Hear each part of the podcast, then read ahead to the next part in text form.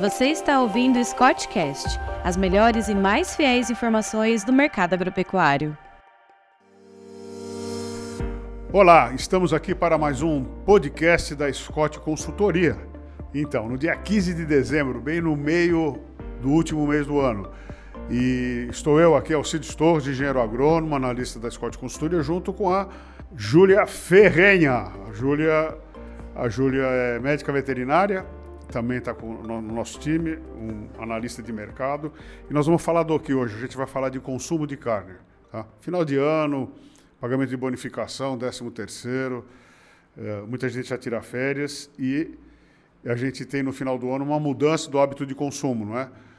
chega o pessoal tirar férias, vai para a praia, é, não vai mais para a escola, não vai lá mais para o restaurante e, e, os hábitos de consumo mudam. Tá? Então, Júlia, você escreveu um texto que saiu na Carta Boi agora desse mês também, na Carta Boi 239, e você começa o seu texto escrevendo proteínas alternativas é um termo ultrapassado. Por que isso? Bom, Scott, é, eu acho que a gente tem escutado muito falar aí dessa questão se é um termo ultrapassado ou não. Eu acho que a gente se habituou a chamar dessa forma e é até engraçado, né? Porque a gente pega aí, por exemplo, o consumo de carne de frango, que a gente considera uma proteína alternativa, e a carne de frango, historicamente, sempre foi consumida, é, considerando aí quilos per capita anualmente, e tem mais, em mais volume do que a própria carne bovina. Só que a gente tem aí, é, devido a questões culturais, o Brasil é o país do churrasco, o país da festa, então a gente tem essa questão cultural de colocar a carne bovina ali como a primeira, né, no patamar. E, e é por isso, eu, eu acredito, acredito eu, que vem essa tendência de chamar as outras carnes de carnes alternativas. É, é isso aí mesmo. Era uma alternativa à carne bovina, hoje já não é tanto. Né? A gente tem que o o maior consumo de carne de proteína de origem animal do brasileiro é a carne de frango, sem falar nos ovos que também explodiram de preço, não é? que também é uma proteína de origem animal. Não, vou aproveitar então, Scott, que você até comentou aí sobre esse salto no consumo, né? Para trazer alguns dados né, interessantes. Esse crescimento, por exemplo, do consumo de ovos, ele cresceu aí 77%. Foi um aumento, se você pegar desde 2010, um aumento aí anual de 114 ovos anualmente sendo consumidos por capita por pessoa. Hoje, o nosso consumo per capita anual de ovos aqui no Brasil gira aí em torno mais ou menos 220 alguma coisa é, unidades de ovos per capita. E a questão é, do consumo de frango, de carne de frango, né? É, a gente está aí em um consumo médio de 46 quilos de carne de frango per capita, frente a 25 de carne bovina, o que é expressivamente maior, né, a quantidade de carne de frango. Só que é curioso uh, notar que a, o avanço, né, a evolução do consumo de carne de frango ao longo dos anos não é tão expressivo como das outras proteínas. A gente sempre consumiu muita carne de frango, muito por questão do poder aquisitivo do povo brasileiro. Né? Ele sempre foi uma, uma proteína válvula escape ali, é uma proteína é, nutritiva e que cabe no orçamento do, do brasileiro. É, antes que alguém caia matando, a, carne de frango brasileira é excelente, tem longa vida de prateleira, o Brasil é um grande exportador. A gente está falando aqui do, do, mais das questões culturais de como denominar isso, não é? Ah, ah, os ovos a gente usa em tudo, em massa, e a gente não está nem falando do aumento do, de, de carboidratos, né? Pães, bolos, macarrão, eh, miojo, né? essas coisas todas que também oscilam em função de quanto a gente ganha, tá? Mas, ó, o, o, o Júlio, a gente está aqui num ano de transição, não é? De, de, de, de, do ciclo pecuário de preços, a cotação da arroba deve cair. E aí nós temos sido arguidos aqui. Ah, será então que vai cair o preço da carne eh, do boi no supermercado e vai aumentar o consumo? Bom, o que a gente tem visto, e você é uma das pesquisadoras que levantou isso, o preço no varejo não tem caído. E uma das razões do preço não ter caído nessa época do ano é justamente o, o papo do, do começo da conversa você recebe 13 terceiro, melhora o seu nível de, eh, de grana, e você consome mais carne, que é a preferência nacional, e, e, se tem um consumo, o preço não cai. Então, a queda deve acontecer, devem, a gente precisa verificar, em janeiro, porque aí sim, você ainda está em férias escolares, né? você tem um, um fator de, de queda de consumo de carne, Mas o que a gente imagina é que ao longo de 2023 a gente deve ter um, um uh, preços mais, mais a menos para a roupa do boi gordo, pelo menos estável, porque também o custo não vai deixar cair muito, mas a, o, o, a questão é se essa queda de um preço uh, uh, da carne no atacado seja transmitida para o varejo. Agora, me fala um pouquinho como é que está o, o, o, produto interno bruto, não é? Vamos dizer assim, a, a moeda da riqueza. Eu vou te perguntar isso por quê. É, me, me, fala como é que está isso, aí eu, eu complemento.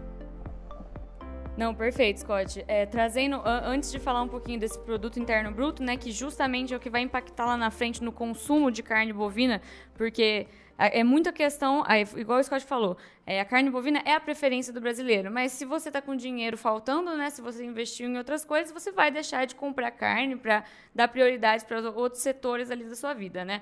E essa questão do, do preço da carne que não é repassada ainda para o consumidor, né? O Scott bem pontuou para o ano que vem, né, que os preços talvez venham um pouco menores. Não só nós, como outros analistas do mercado já confirmaram essa tendência de preços um pouco menores é, no ano de 2023, muito pela melhora do poder de compra do, do povo brasileiro, que tem a ver com esse PIB que o Scott bem pontuou.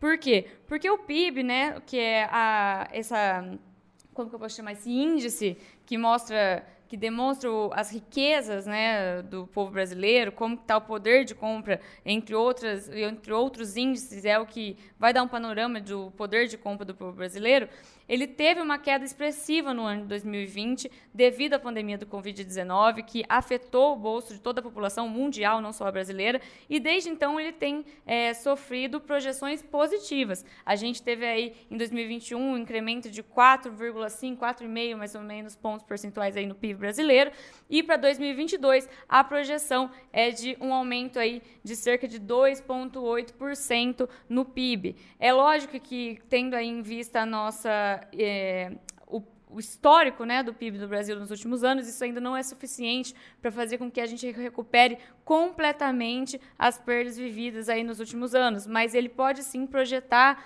é, em boas expectativas para o consumo de carne bovina devido a melhor no poder de compra do consumidor. Bom, um, uma das questões da, do PIB, né, é, a gente tem hoje na, no mercado uma quantidade grande de engenheiros, né, é, é, e não tem emprego. Então, o emprego, o nível de emprego só melhora se o PIB cresce. Se o PIB não cresce, a gente pode tirar do, das nossas expectativas que vai ter mais gente empregada. Tá? Então, vamos dizer assim, o, o, o, o nível de desempregados caiu, mas ainda é bastante elevado no Brasil mas caiu porque normalmente aumenta a empregabilidade no final do ano. A gente precisa ver se agora, ao longo de 2023, isso acontece.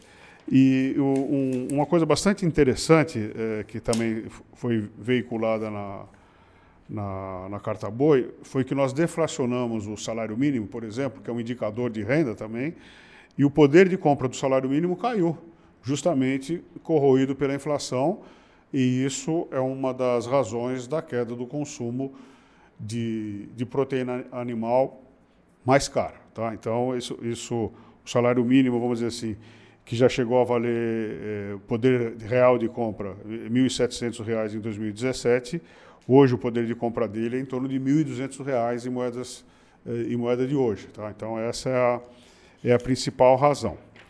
E, ô Júlia, qual é a expectativa, então, eh, de consumo para 2023 de carne bovina.